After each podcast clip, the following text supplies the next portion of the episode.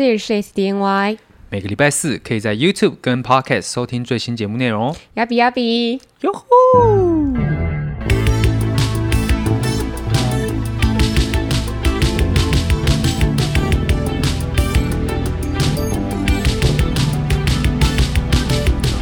三二，又过了一个礼拜，是吗？不一定哦。哎。对哦，不一定哦，有可能只过二十分钟。对，所以我们现在这一阶段就要来刻意练习，刻意练习一下时间管理。没错，好，我就要学学时间管理。我今当个恋爱达人就可以知道这些方法了吗？当然，这部分我马上就要来介绍了。好，来。对，但是我还是先简单一下前情提要一下我们上一段。好，好，首先就是呢，我们以前都会以为说，只要透过练习就一定可以进步，但事实上不是这样嘛？对，迷失一错。对对对，然后再来是说，花时间之外，你更要更重要的就是要找对方法。对，每个技能呢、啊，不管你要学什么，它具体的细节当然不一样，可是其实大部分其实一一致的。我们要接着要就要从这边开始讲。嗯，重点就是说，我们今天就要延伸讨论的就是这个。嗯，很多时候啊，你可能会觉得说啊，我一直想学，可是因为呃各种原因，你如此如此这般这般，所以我没有学啊，因为我没有时间，我没有钱，我没有什么。我觉得刻意练习，他这本书最最励志的点啊，就是说，你先不要这样想，你很有可能只是、哦、只是在那个时候，你没有找到对的方法去让你走那条路，嗯，就可能你以为是，呃，我还要继续增进很多技术，我要进很多器材，我才有办法继续往这方面发展，嗯，但其实可能有另外一条路，我可以还是可以把这个东西练得很好，嗯，所以就是他其实强调就是重点，所以接下来我们就要继续讲。我们要如何找对的方法了？嗯，好，首先呢，要开始讲刻意练习的时候，我们要先来认识一个词，它里面一直不断提到，叫做心智表征。哪个表？哪个征？就是你心智，就是你的心智、心理状态嘛，智，你的智力、智商，或者是你的意识，叫心智嘛。那表征就是表面的特征。嗯、哦，表面的特征。嗯、对，好，我来解释哦。大家先不用想这个词是什么意思，我现在做一个小测验，然后大家仔细听。哦不论我念什么，先把我这句话听完。好，好，要跟上哦。好，我要开始喽。正闻起来，前面他的花生，他乡饥饿，吃着几乎女子，好无法到他克制。哦，知道在玩什么了。好，但是一般人呢，大概只听到前面四五个字就啊啊啊啊什么什么，后面就不知道发生什么事了。嗯，好，那我现在再重新念一句哦。嗯。我现在念第二句喽。嗯，他前面的女子正吃着花生，闻起来香到他几乎无法克制他的饥饿。嗯，这就很好理解。对，可是这两段话用的是完全一模一样的字。对，这就是心智表征要讲的事情。什么意思呢？就是说，我们刚刚这两段话原虽然都是用同样的字，嗯，可是第二段话它有逻辑啊，它有意义。意义是心智表征最大的重点。可是这个意义是读的人有没有感受到那个意义？嗯，比如说这样讲好了，嗯，心智表征其实是我们是无时无刻都在运用的。它其实就是说，我们对着某一个物品，或是某一个概念，或是对那些资讯的解读啊，我们瞬瞬间脑中产生的想法，可以是具体的，也可以是抽象的，都没关系。比如说，嗯，比如说我讲蒙娜丽莎，嗯，诶，我一讲蒙娜丽莎，是不是每个人脑中就会浮现？立刻，对，那它就是你的心智表征。我听到一个东西之后，我脑中第一个浮现出来的东西，对，你有一个具体的，也可以是抽象的，也没有关系。但是就是你有联想，例如恋爱达人，对，我们就会有不同的联想。可是我们获得恋爱达人的印象跟呃其他人获得恋爱达人印象可能不一样嘛，或是说，想要假设说狗好了，我们都知道什么是狗嘛。可是我用一个，我们都知道吗？没有，每一次我们在讲的时候，对，我们都知道杏仁核是什么，我们都知道吗？哎，你知道吗？嗯，狗狗应该知道吧？对，他是说，如果你要把狗区分成一个片段的条件，比如说，嗯，毛毛的，有四只脚，湿湿的鼻子，然后会摇尾巴，然后有血有肉，嗯，然后会汪汪叫。就是这些东西都是片面的资讯。如果你从来不认识狗这个生物的话，嗯、它对你来说，你解读的讯息就是这样啊、哦。就像刚刚什么花正竹花生，就是对你来说，它就是一个毫无意义的资讯组成的啊。所以重要的就是说，你对这件事情，或是对这个物品，你对它有没有心智表征？那就是一个你对他学习的一个很心智表征，那是动词吗？所以刻意练习，首先第一个要点就是说，当你要学习一个新的事物的时候，你就是要对它建立心智表征。哦，就是你对这个东西有没有概念？你要知道它到底到底到底在干嘛。然后你在这个不断的练习的过程中，哦、你是在加深你对这个东西的概念。这个其实可以讲到那个，哎，为什么很多人会说三岁以前的记忆可能他不太记得，就是因为你的脑中里面的语言能力没有建构起来，你这些东西没有逻辑，嗯、你不知道这个妈妈亲了你的脸叫做妈妈亲了我的脸，你不知道。可是其实你有看到这些东西，其实你都是你的脑中其实记得的，你只是没有办法用一个语言的逻辑把它建构，然后放在你的。大脑里面，所以你会觉得你不太能够清晰的记得这些事情，其实就是这个意思哎。对，其实心智表征呢、啊，它其实就是一种模组化的反应。对，就因为这很特别，我们分享一个很有趣的经验哈。因为像比如说我们两个就是学，可能学视觉嘛，也有学一些特效跟动画，嗯，还有可能就是影像制作、影像视觉传达。我们学的就是视觉传达，嗯，所以比如说我们在看电影的时候，比如说导演刻意放一个杯子在那边，他没事干嘛拍一个杯子？那我们这时候，我们瞬间，我们就会想说，哦，他这边要其实要暗喻说下毒了，或是那杯水代表说他对于离去的不舍。好了，可能是这样子。啊、可是这是我们马上获得的心智表征。假设说今天这个人，比如呃，比如我们同学或者其他人，他不是学视觉的，他可能就不会注意到这个镜头对他的意义是什么。他可能注意到的是、哦、这个杯子的材质看起来，哦，这杯子好好看哦，或者哪里买？对对对，哪里买？或是他昨天才在 IKEA 上面看到，或是他一看到就觉得，哦，好渴，我也好想喝水哦。这都是心智表征。哦，就我们可能对了解每个人心智表征呈现的不太一样。所以你你要在这个领域变成专家，就是你对这个东西的心智表征够不够细致，够不够具体，够不够快速？哦，因为你们快速的反应，比如说。救生员一看到有人在求救，他能不能立刻就啪啪啪啪啪？对，那就是他的心智表征，他马上跳出一个反应，就是我马上要去做这件事情。啊，怎么做？怎么做？怎么做？上来之后我干嘛？干嘛？干嘛？干嘛？对对对对对。所以最重要是刻意练习。所以就是，例如说我们在接案子的时候，然后客户跟我们讲说他没有预算，那我们就紧张了。我就知道他那个没有预算是什么意思？完蛋了，完蛋了，对，是没有上限还是没有下限？对对对，没有预算到底是你到底是没有钱，还是你是还是没有那个顶？你什么意思？你你就开始我们心智表征开始跑，是 no limit 还是 no budget？对对对，好，所以这边就要讲说，刻意练习一直不断强调，就是说，你就是要发展出高效率的心智表征，让你可以应用在你正在练习的活动里面。哦，那我要怎么练？好，高效率的，想知道对不对？想知道是，好。那总监，我们我想知道客户说没有预算的时候，我要怎么回他？好，那我们接下来就要讲说，它还有哪一些特色，我们就可以来分辨。好，它有一个特色啊，心智表征它有一个很重要的特色，就是它有领域的限定性。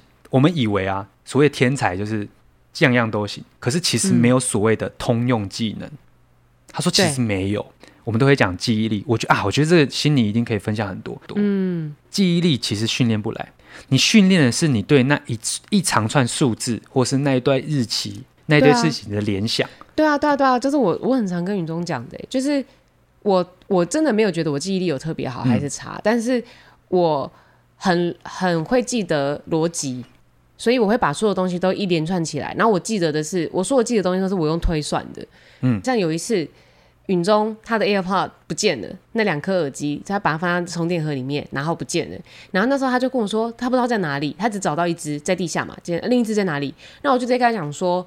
呃，因为现在有什么东西看不到的话，那有可能是在我的柜子底下，因为就柜子底下那个是最底下的东西，你看不到那个底层。然后因为我昨天好像什么时候才整整理过在更旁边的电脑的杂乱的地方，所以应该在柜子底下。我那边跟他推推推推算很多东西，他一往就头这样这样子，就往旁边这样一看那个柜子，哦，在柜子底下，他拿出来就说这是什么魔力吗？所以其实就不是记忆力啊，是你的推、啊、推理跟逻辑。我会推理而已啊，就有而且就或就或者是我回想到。以前你说我哦，我们刚开始在一起第一次约会，我穿什么衣服，我全部都是用推理的，我根本就不记得。嗯，嗯，嗯，你可能是推理说哦，你某一个时期是某喜欢某一个风格，那你就只会把那个风格局限出来，对，然后你再从里面挑，对，是这样子，哦、都是推理。所以说通用的技能其实不存在。所以像我们刚刚讲什么记忆力这种事情，感觉就是通用技能，可是其实不是。假设如果以我们现在谈到这个内容来说的话，比如说你就不能设定说你要成为运动员。因为没有一个技能叫做符合运动员这个技能，嗯、所以你要你就要去设定说，你要符合的是你要橄榄球员或是羽毛球员、因为他每个每个附有的技能不太一样。对，我以为你是要跟我讲说，我不要设定我是运动员，而是我是运动员，那是原子习惯。对对对对，不一样不一样不一样不一样。哦、就但那有，就是你你可以设定啊，但是你就会设定说我是羽球球员，对，我是羽球球员，因为很精准。对。我是我是医生，他说，但是医生也其实也分很细啊。对，你所以你要设定说，牙医医生，对，我是小儿科医生，我是妇产科医生，就是你要很准确，因为那个每个都有一个记忆细微的差异嘛。嗯但是概念都是。所以一样就是说，都都需要累积心智表征，可是每个人要累积这个心智表征，其实都不一样啊。了解，对对对，就是因为心智表征人人都有，一点都不特别。嗯，像我刚刚讲讲蒙娜丽莎，你也会想到嘛？可是重点是专家跟一般人的差别，就只是说它的值跟量不一样，而且它反应非常快速。我一看到马上联想解决办法是什么，这就是专家。所以重点是说，你可以想象，就是专家就是透过。经年累月的练习，发展出很精细的应对方案，所以他都可以很迅速的，只要看到问题，马上提出解决办法。你就觉得哦，好专业哦，哦，你看到知道哦，原来这个 logo 要这样设计哦，嗯、哦，差别就是这样。所以说，你针对某一个主题上面，你投注的心力只要越多，你的心智表征就越精细，然后你理解跟那个消化它的资讯的能力就越来越强。如果我们来讲，比如说。写作好了，嗯、我们对写作就是哦，你就是把文字打出来嘛，这就叫是知识陈述。就我想要什么，我就只是把它写出来。表达出来而已。嗯、可是因为写作过程中，你一开始就是只是陈述，也就是表达。可是你会练习，慢慢练习说哦，如何表达的更好，如何说服对方。你会慢慢的去转化，那个就就叫做知识转化。嗯，所以就是差别就是你从原本只是知识陈述变成知识转化。嗯，那重点就是说你这中间你有建立了许多的心智表征。嗯，所以差别就是这样。所以其实不管学什么都是这样，你不管要练习什么技能都是这样子。嗯，心智表征呢，这就会造成一个良性的循环。你会建立越来越多的心智表征，然后又会帮助你专业上的表现。你专业上的表现之后呢，你会再建立更好的心智表征，因为模式会互相累积嘛。嗯、那这边就要来提到刻意练习跟其他的练习有最大的差异是什么？嗯，有两个。第一个啊，这个领域啊，必须要发展的相当成熟，而且厉害的人呢、啊，要比其他新手有很大的差距。什么意思？哪一些领域有不太成熟的？是不是？就是要有很专业的人。哦，就是已经有专业的人在。对，然后跟你你新手一进去不会马上打脸那个专业的，就是跟新手要有很大的落差。假设比如说，假设下五子棋就算是比较差距小的吗？呃，对，比如说像下五子棋，可是围棋就差很多了。对，然后这个领域也发展了很久，然后也体制也相当完善。嗯、为什么那个领域要很成熟呢？我们就可以来谈，因为前提是说它可能会有很完善的制度，很精准的制度嘛。嗯、因为比如说你一定要有规则。你要有一个评比的标准，嗯，就是它可能会有一个竞赛，它可能会有一些一些方法，甚至它已经会有很多教学在坊间流传了。这就是因为制度成熟才会才会有的嘛，它会有完善的制度去验证你到底这个东西好或不好，就是它有一个客观标准。因为你这样练习，人家才会有人可以跟你说，哦，你这个差距对还是错嘛？对啊，因为我们前面前面一直讲说要用对的方法，那谁来说你对？什么叫做对？你要有一个至少有个教练吧。对对，你要有一个比较。好，再来讲到重点，就是第二个差异，就是说我们刚刚说刻意练习跟其他目标的练习有什么差异嘛？嗯、那第二个差异就是这个，你要有老师，你要有教练嘛？因为前面说第一个就是你制度完善嘛，那如果你制度完善，就一定会有老师，嗯，对吗？那所以第二个重点就是要老师，因为我们前面一直不断强调，我们上一节一直不断强调，就是说要找对的方法。那找对的方法最重要的是什么？你要有一个对的引导者啊。嗯，所以老师就很重要。好，嗯、我们现在就要来介绍，终于要来介绍刻意练习实际哎要怎么操作了。嗯，首先第一件事情就是说你要边做边学。嗯，边做边学很重要。我觉得尤其是对我们这些可能是已经出了社会啊，我们这些已经可能是社会人士，可能更有用，因为我们的时间更少。然后再来就是选择老师。嗯，我觉得这边他后面花了很大的篇幅去讲怎么选择老师，因为我觉得这真的很重要。因为你找错老师，你就。可能学错方法了，嗯，你就往往往坏的方向去进行了，你再多努力都没有用。好，再来就是呢，他会开始介绍要如何选择老师。嗯、后面其实我觉得这这段他花了蛮长的时间去去介绍选择老师这件事情，因为我觉得那但算是一个蛮重要的一点，因为错误的老师就是会给你错误的方法，嗯，你就很难学习进步嘛。那我相信我们观众应该大部分都是成年人。那他成年人的话，他们一定会很好奇，说我们后天的努力到底可以做到什么程度？嗯，尤其尤其，比方说你们，我也会现在问说，我到底我现在还来得及吗？嗯，大家都会问这个问题嘛。那我在这边分享一个书里面，我觉得真的超级超级无敌励志的一个案例。好，它里面就讲说，二零一零年有一名男子，嗯，他叫做丹劳麦，呃，算了，我们叫阿丹好了，我们叫阿丹，我们叫阿丹，好，我们就叫阿丹。他在高中、大学的时候，就是他从以前完全没有打过高尔夫球，嗯，他根本就没有真正打过。然后他只有跟朋友去过几次球场好了，那但是那就不算嘛，就是体验一下。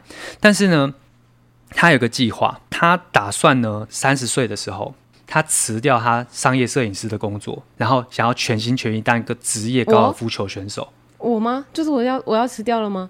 我那时候看的时候就觉得我要干。我现在也三十分，好狂哦！三十分，嗯，我现我现在也三十岁左右，就是我现在，就是如果我假设我要辞掉我现在的工作，嗯、去做一项完全不同的职业，而且是我以前从来没有认真看待过，嗯、也没有认真接触过的的职业，嗯、他就是这样做，他是真真实的人，他不是只是要打高尔夫球而已哦，嗯、他要去当职业选手，他要参加那个 PGA 的高尔夫球协会巡回赛，然后他找了一个高尔夫球教练，然后找了一个。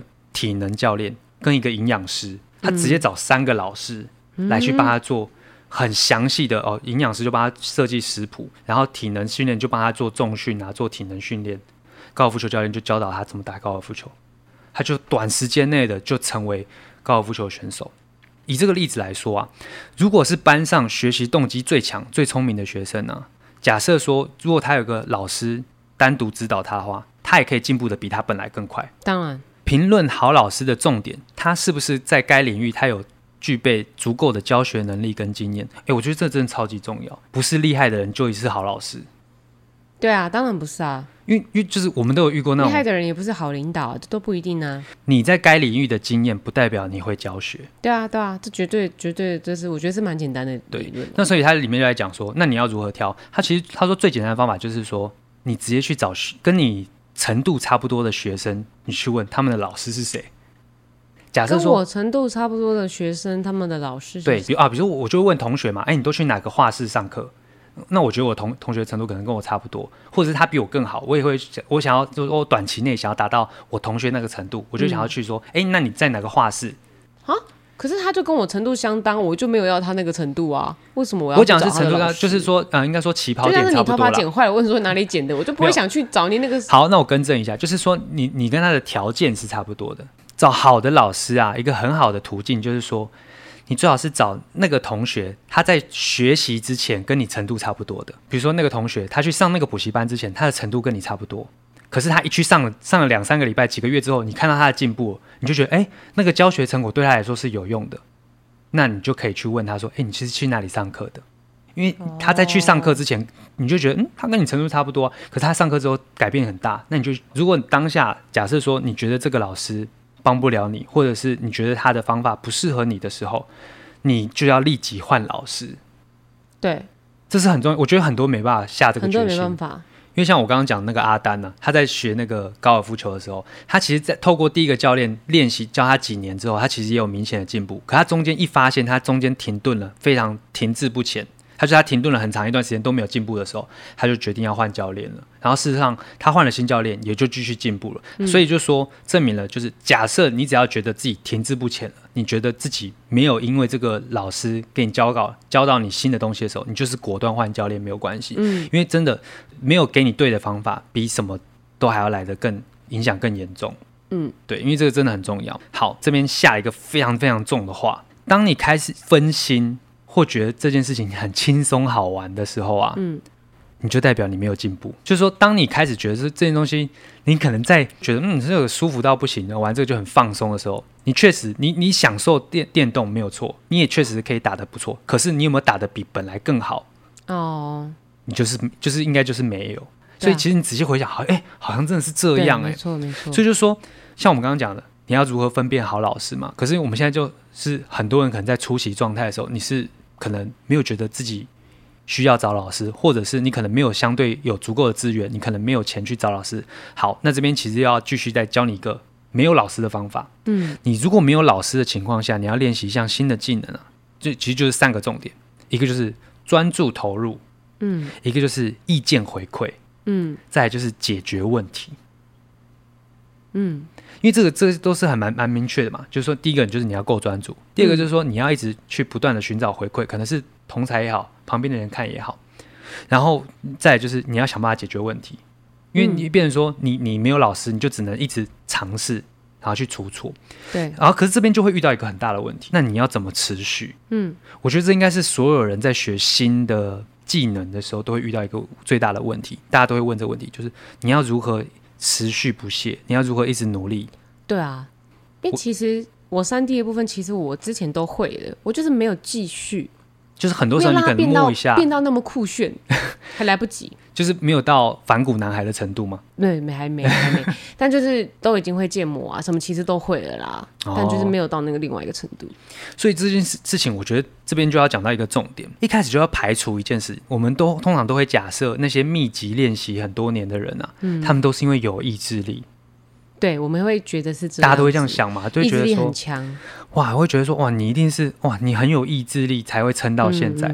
但是它里面就讲哦，我觉得这边也是有点有点 blow my mind，有点颠覆我的思想。嗯、没有意志力这个东西啊，科学从来都没有见证明过什么叫做意志力。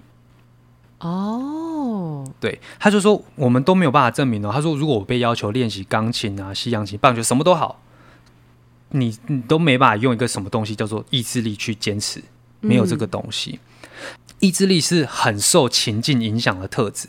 他说，人都会往往发现，在某些领域比较容易鞭策自己。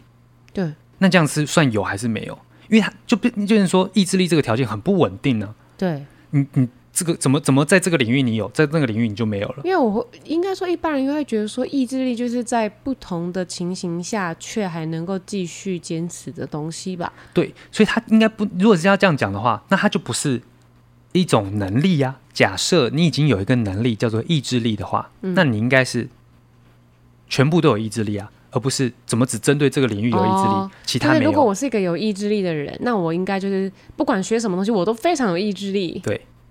应该是这样讲才对啊。对，因为如果它是我的一项技能的话，所以那这时候，就像我的记忆力一样，欸、我不可能只记得什么什么，就代表因为我的所有东西都记得吧。所以你其实对，可是其实是反映出来是你对那个东西特别敏感，你特别就是对那个东西特别有逻辑推理的能力。嗯，所以显示出哦，你好像记忆力很好。所以意志力也是，它其实是一个我们我们去解读后面那个东西，会觉得哎，你对这件事情很有意志力，但是其实没有意志力。好，那那没有意志力，那差别是什么？差别就是。动机啊，所以他就说，讨论动机比讨论意志力重要。对，这我相信。所以我们要讨论是动机，因为为什么这个领域你可以坚持，那个领域你就不行了？啊、因为你对这个领域比较有大动机嘛。啊啊、说实在，啊，摄影就是我赚钱赚得快啊，啊，三 D 我赚得很慢呢、啊。所以哦，我觉得这样讲好了，比较年轻的学生或者是还是说后辈嘛，他们就会来问我说：“哎、嗯，要如何？”就是就是在这个领域最重要的是什么？对，很多采访也会问这句话。对，那我会觉得说，其实热情真的占了很大的一个部分。对，但是那热情不见得是要人家给我，其实那个是另外一题了。可是重点是说，嗯、当你对这件事情有一个呃，你还有一个一个力量，是你一直不断是想要一直去追寻的那个重点，那个热情的话，那就是一个很大的驱动力。嗯，所以不是一个东西说我非得要这样做不可，而是我这么做我会很高兴。我会感到很幸福，嗯、我会很满足。我觉我觉得这个东西就还蛮激励人的。嗯嗯，所以我们要去一直我们去研究动机，比研究意志力还要来的重要。嗯，好，那其实去强强调说动机这件事情的时候，那我们就会说，如果我们想要加强某方面的技能呢、啊，那个作者这本书的作者啊，他就会建议每天至少投入一个小时全神贯注的练习哦。那他说维要维持这样这样子的做法，就是可以从两点切入，你就是要去去分析这件事情，你要去确认说你做这件事情有两个有什么东西是最重要的。第一个事情是持续的理由，第二个是停止的理由。哦，什么理由支持你持续做下去？做酷炫的东西。那什么理由影响你停下来？可能钱钱不够，对，技术不够，对。所以如果你想要专注的练习，你想要加强，你想要变强。那你就是去加强你持续的理由，你就不断的去趋趋向你想要持续的理由。比如说你想要酷炫，你就一直想要多酷炫，你就多看一点酷炫的东西。嗯，你是不是一直想到奇怪的东西？你说我想要酷炫这句话，我就觉得不太对。比如说，你就看多一点很厉害的作品，很帅的作品。没有没有，但我就觉得说这样讲起来啊，就会比较偏向说，嗯、我自己都知道说这个动机其实没有到这么大，所以我才一直没有碰啊。哦，因为对你来说，那个说服也说服不了你。因为我摄影也可以做酷炫的东西，其实，嗯嗯嗯所以、就是、所以你后来选择摄影嘛？对啊，所以说实在就是这样子。对，顶尖专家啊，他们有两个习惯，看似好像与动机无关，但是其实影响非常非常的大。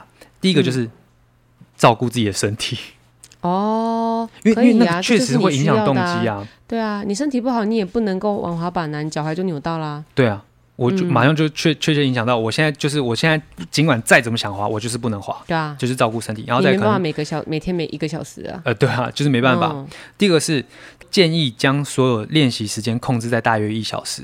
嗯，他说，而且他他会建议说，也不能超过，因为他说人通常无法全神贯注超过一个小时。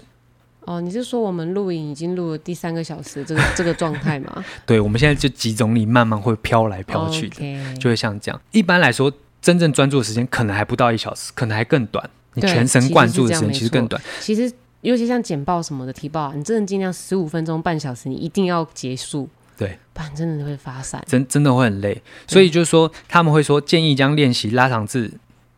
如果假设你每天的练习都会超过一小时的话，嗯，你中间一定要休息哦啊，所以很多课堂也都会安排这样子啊，可能四十五分钟、五十分钟，他就要让你休息啦。其实我们课堂的设计其实是有逻辑的，是这样。可是有一些老师就喜欢在下课的时候又拿去考试，不可以这样。或者说，哎，这堂我们不下课哦，我们接着讲。啊，不可以，这我们就没有专注力了，好好老师。各位老师，这对学习是没有帮助的。对呀、啊，你继续讲的东西都是徒劳，你只是为了赶那个日志那个进度，可是我们都没有吸收。虽然只有分十分钟，但是就让他们去打篮球也没有关系，他们就是要十分钟可以打，是不是？哎、欸，以前同学就很爱这样子、啊，二十分钟那堂才可以吧？十分钟那堂可以吗、哦？我跟你说，你现在去抓一些国中生，看他们是不是十分钟那堂可以，是不是？我以前也不懂啊，但是就是会有人会去。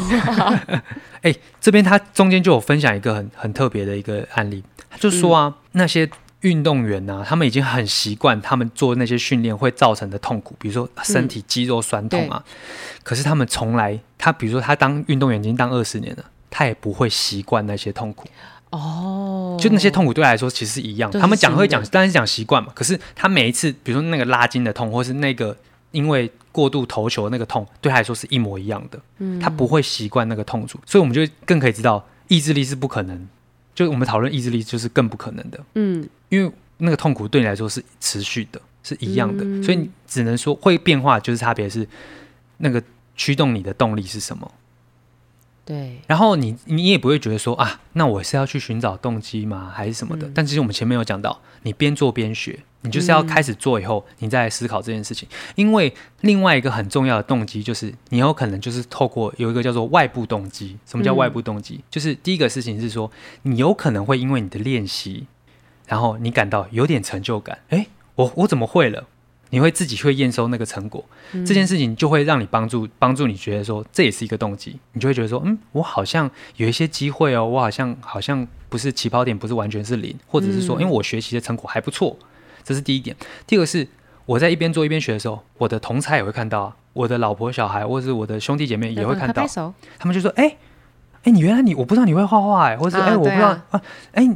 哦，你一直有在练哦，哇，你你真的做的很不错哎，像这样的回馈，其实对每个人来来说一定是很有帮助的，或者是说，你你假设你想要练的技能是，比如说表演型的才艺，比如说唱歌、跳舞这些，你本来就是要展现给观众看的，那你就展现给你周遭的人先看。对，然后那个东西会在你不断练习的成果的时候，你的进步其实外部会一直给你 feedback。嗯，会是给你、嗯、给你给你一些好的意见，所以这也是为什么前面会提到说有一个完整的制度，它是一个已经成熟的领域是很重要，嗯、因为大家都对那些东西有点概念嘛。嗯，但是你如果会一个太冷门的才艺，你想要学习一个太冷门的才艺，就是他们可能也给不了什么意见。对啊，对啊，对啊，就是如果你想要成为 Nerf 大师。嗯，你说玩具枪大师吗？对对，之类，你看没有领域不成熟，或者是可以干嘛，对不对？或者是呃，我想要当呃翻花绳大师，翻花神是什么？已经陌生到还还不知道是什么东西。对，你看像这样，哎、欸，我我我完全没有评断标准，就看嗯，好像很厉害，但是又不知道到底哪里厉害，这样就别人给也给给不出意见嘛，了解，你就很可惜嘛。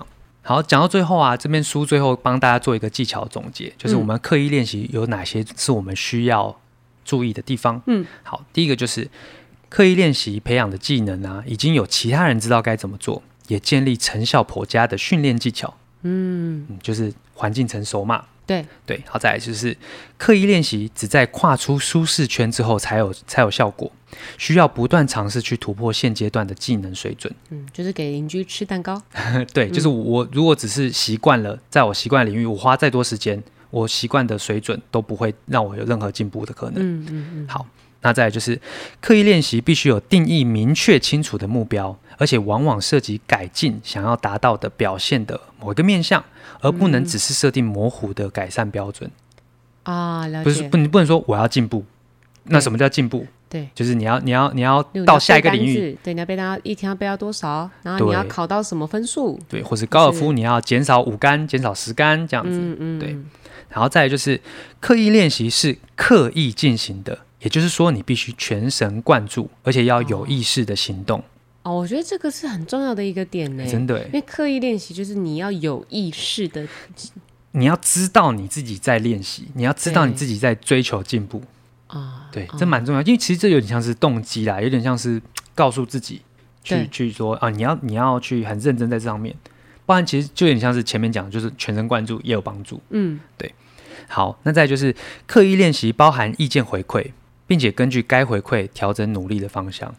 包含意见回馈，就是你要不断去确认说，哎、嗯，我这样做对吗？你可能可可能有些人可能如果没有朋友可以问的话，可能是透过网络上的社团，嗯，对，你可能加入一些同好社团，就是说，哎、啊，我这样做可以吗？我这样做对吗？我那时候看到，我因为我就在玩滑板嘛，然后就看到有一个人的频道，他直接也是说，他周遭没有人会玩滑板的人，所以他把他动作拍起来，然后放到 YouTube 给大家看，说大家指教，可爱，很可爱，因为还可以有流量哎，哦，我跟你讲。超多人就来跟他说：“你那边哪边哪边不行，哪边哪边不行。”这样，我就就是满足了很多本来很多想要当键盘教练的，对，本来就有这么多人想要这样子做，然后他就真的让你，他真的让你做了这样。哇，这算是一种新的可能呢。可是他就是真的是。哎、欸，他真的跨他跨出舒适圈呢、啊，直接给完全不认识的人看。你看我这做的怎么样？这样真的没有想过可以用这样。嗯，我觉得很可爱。我真的没有人可以问啊，那我就问网友啊。他就拍起来，哎，这样可以吗？哎，蛮蛮赞的，蛮赞、啊。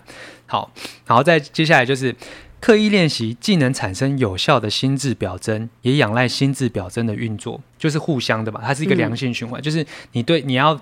练习的过程中，你会培养一个模式，那这个模式会帮助你加速你后面的学习，对，嗯、就是一个做中学、学中做的概念。嗯，嗯心智表征。嗯、对，最后一个就是刻意练习啊，嗯、它几乎等于加强或调整先前的习得的技能。嗯，并且你在过程中努力的改善，然后随着时间不断的过去之后呢，这一步一步的改善，最终会打造出你是一个变成一个专家。嗯，对，这就是这本书要介绍的内容。这就是刻意练习。那我们可以分享一下我们自己的经验啊，因为其实像是我的状况是说，我到十八岁后我才有电脑，嗯，我我才有第一台自己的电脑嘛。然后不是说什么我家客厅有一台电脑自己，不是，就是我家真的完全没有电脑。嗯，我是十八岁才得到的嘛。然后手机也是，而且手机甚至还是大，就好朋友们一群好朋友二十几个吧，就班上同学大家一起集资的那一种，给我买一只手机的。反正就是，那相机也是。相机，我家从来都没有相机，所以我从小到大那种毕业典礼或什么干嘛，我还要去跟我堂妹或者跟我表哥借。就我们家族里面是没有相机，所以我小时候照片也超级少的，很很可惜，没有拍到、嗯、哦，萝莉妮妮哦，嗯、没有。嗯、其实，在高中的时候啊，就需要电脑了，因为其实班上已经有电脑课了，所以那时候我的噩梦就是电脑绘图，那就是我完全没办法回家练习，我一定要在那个时候把它做完啊。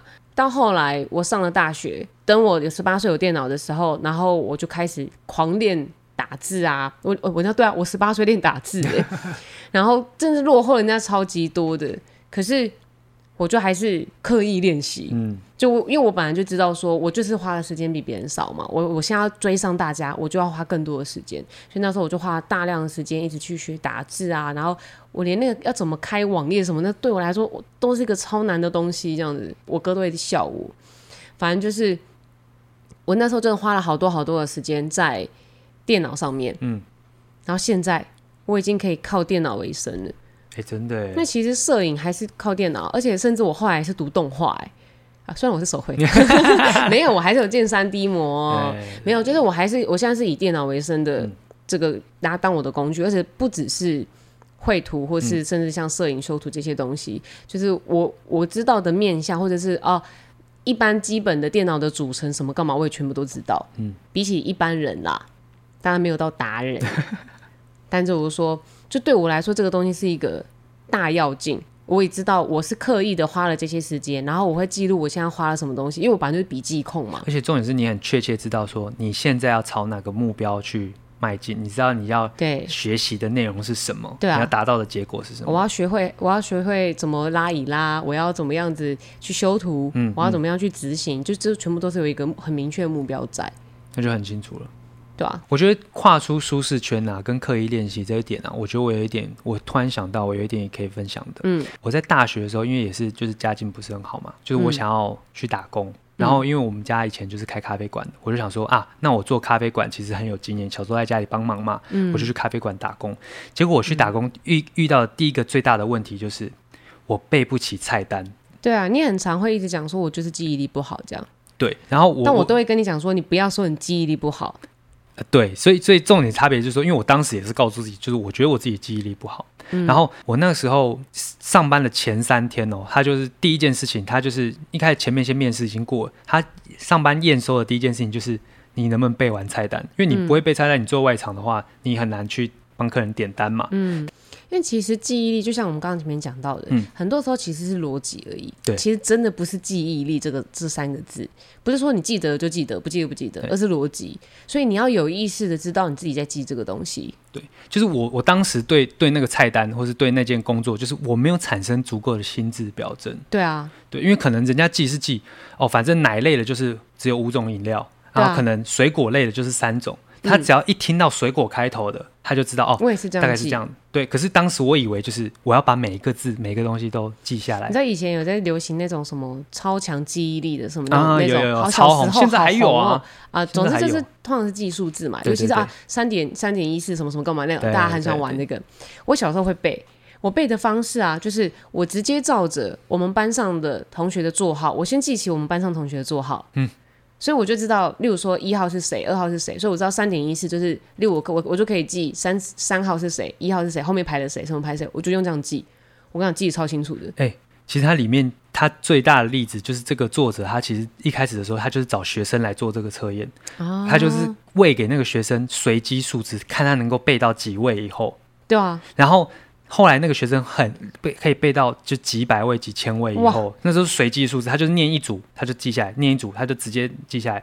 他可以到几百位、几千位。然后他他他说他用的方法就是他用时间去记，比如说我、嗯、我就比如说给你什么什么六七二九三四四六，他就可能是说一九八九年六月十三号，他就是这样记。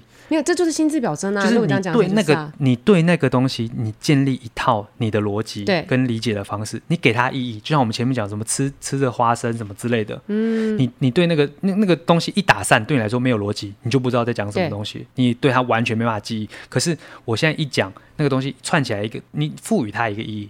你就有感觉了，因为我小时候背那个是因为背同学的座号啊，因为同学中间会有很多八卦，嗯、然后我就知道说哦，这个同学坐坐在这个同学旁边，OK，我就这样记，就是记他在他旁边，他在谁在右谁在旁边，那个就那个就超好记。重点是这个难是难在真正厉害的人是你要在瞬间内建立这个逻辑。没有啊，不是，所以这些逻辑是你本来就都知道的，可是你当下你只是去记得这些关联性而已，而且这是可以练习的。对。难是难在这个、啊，所以我我的意思都一直都是说，有时候我会说我记忆力很不好，有时候我会说我记忆力很好，就是这样，就是其实我记忆力没有比一般人好，可是我记忆力很好的时候是因为我逻辑好，嗯、就是我会把这些东西往前推，然后拼凑起来这样子，然后这个我记得的是那些拼凑的东西。所以这样其实差别就是说，这个作者其实后面就是在强调一点，他就说啊，人类最大的特点啊是能够自我精进。我们和其他动物不同的地方啊，嗯、就是我们能够有意识的依照个人意识自我改变和提升。对，这也就是我们跟其他物种不一样的，的改变。像我在刻意练习电脑这件事情的时候啊，因为网络上资源超级多，所以对我来说，那些就全部都是我的老师。我这个不行，啊、我换下一个，就是我可以很快很快的找到很多很多我要的资讯，然后不同的人在讲不一样的事情，然后我我就会觉得真的是开启我的新世界，就是。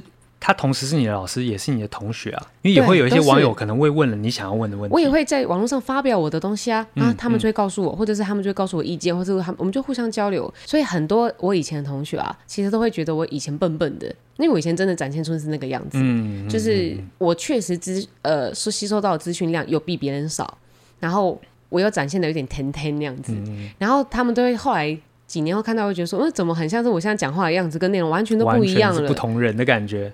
刻意练习，真的会改变一个人啊！而且，就你整个气会完全不一样，欸，整个气场会完全不一样，就就眼神都不一样啦。我就说我以前国中的时候还被别人家取过一个外号叫傻子啊，就只有笨到这个程度。非你说笨到被人家绰号叫傻子，那、哦、我也不会觉得怎么样那种。OK OK，就我也不会反弹，没有任何的那东西，他就会叫我傻子傻子傻子，然后很很好开心，很好笑这样。哇，现在看看谁才是傻子？没有，他是跟我开玩笑啦。哦，好笑吗？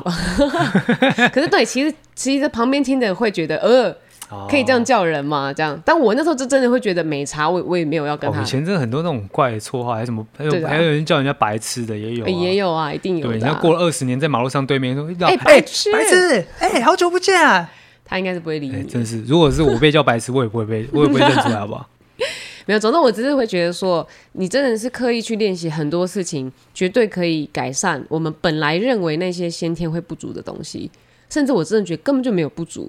都是大家会觉得自己我就是不足，真的没有，真的没有，因为我真的觉得自己我自己是一个超级超级好的一个例子。我知道这些全部都是我练习来的。像我们很小时候很常被讲说，你就是画画有天分啦，嗯，可我都会觉得我不是有天分啊，我花了多少时间你没看到哎、欸。哦，我那时候就超级被常讲，就是说，哦，我又不像你那么厉害，我又不像你会画画，我不像你会设计，我就觉得说你在说什么傻话。我在我在练习画画的时间，你也不知道你在干嘛、啊。而且我们也其实也看了很多漫画，其实那都是输入，那那个都算练习的一部分。嗯、我在练习那个漫画里面的分镜，我在练习它的对白，我在练习它的剧情，练习它的笔触。就是我们透过这些东西获得了心智表征，对，他没有得到。然后，但是所以我们两个都很常这样讲啊，就是他们可能很多人都会对我们说啊、呃，你就是天生比较会画画嘛，嗯，嗯，你就是天生比较会讲话。我没有天生比较会讲话啊，你又不认识我，真的没有，你不晓得我小时候就是个傻子。我，我没有承认我是傻子。我说我啊，我小时候傻子。最后啊，他其实书里面后面还有一小段，我我刻意把它留到最后面，嗯、因为想说把这一段留到最后，算算是送给大家一段结语啦。嗯，好，大家还记得我们前面讲的那个打高尔夫球的阿丹吗？嗯、阿丹的故事。阿丹，他其实后来啊，他就是。厉害到那个高尔夫球杂志直接去采访他啊！这高尔夫球杂志去采访他，他也知道他对，而且而且高尔夫球杂志没有啦。那个阿丹有写信给这个本书的作者啊。哎呦，阿丹自己写的。可是因为他后来还有被高尔夫球杂志采访，就表示他还是有一点成绩啦。而且就是杂杂志也要看到说他真的有一些成绩。怎么知道这个作者要写这本书啊？没有，因为这个作者本来就是在这个领域研究很有。很有声望的，阿丹真的很厉害耶！对，他是真的很认真，所以他才想到写信给这个，对啊，这给这个研究。那你还不把他全名念出来？你就叫阿丹？好了，大家去找书来看就好了。我叫大家去找书来看。好啊，最后，因为我觉得这一段真的讲的很好，这是阿丹自己讲，然后我觉得这一段可以留在最后送给大家。嗯，那个记者就问他说：“为什么他要执行这项计划？”他问他执行这项计划的动机是什么？嗯，最根本动机是你真的很喜欢高尔夫球吗？还是什么原因？他说。我就是不喜欢某些领域就只有某部分的人才能成功的这个说法。为什么富有逻辑、数学好的人才能研究数学？有运动细胞的人才能做运动员？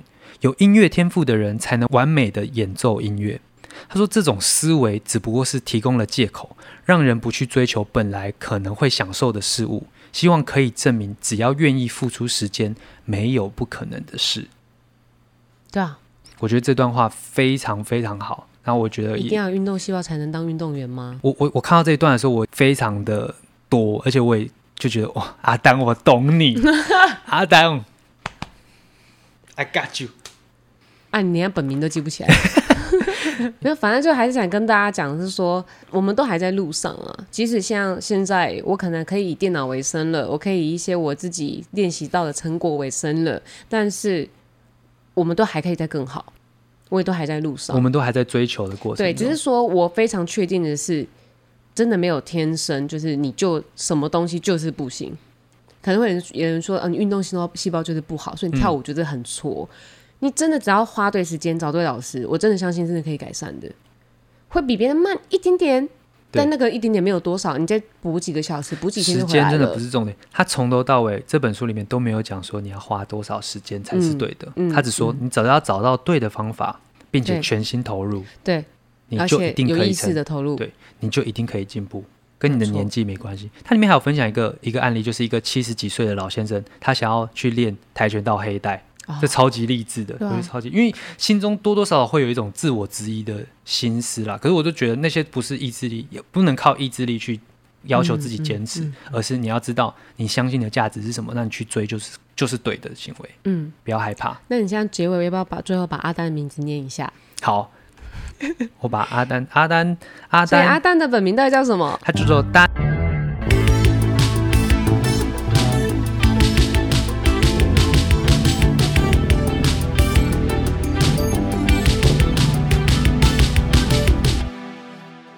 我们 shout out to 阿丹，谢谢大家。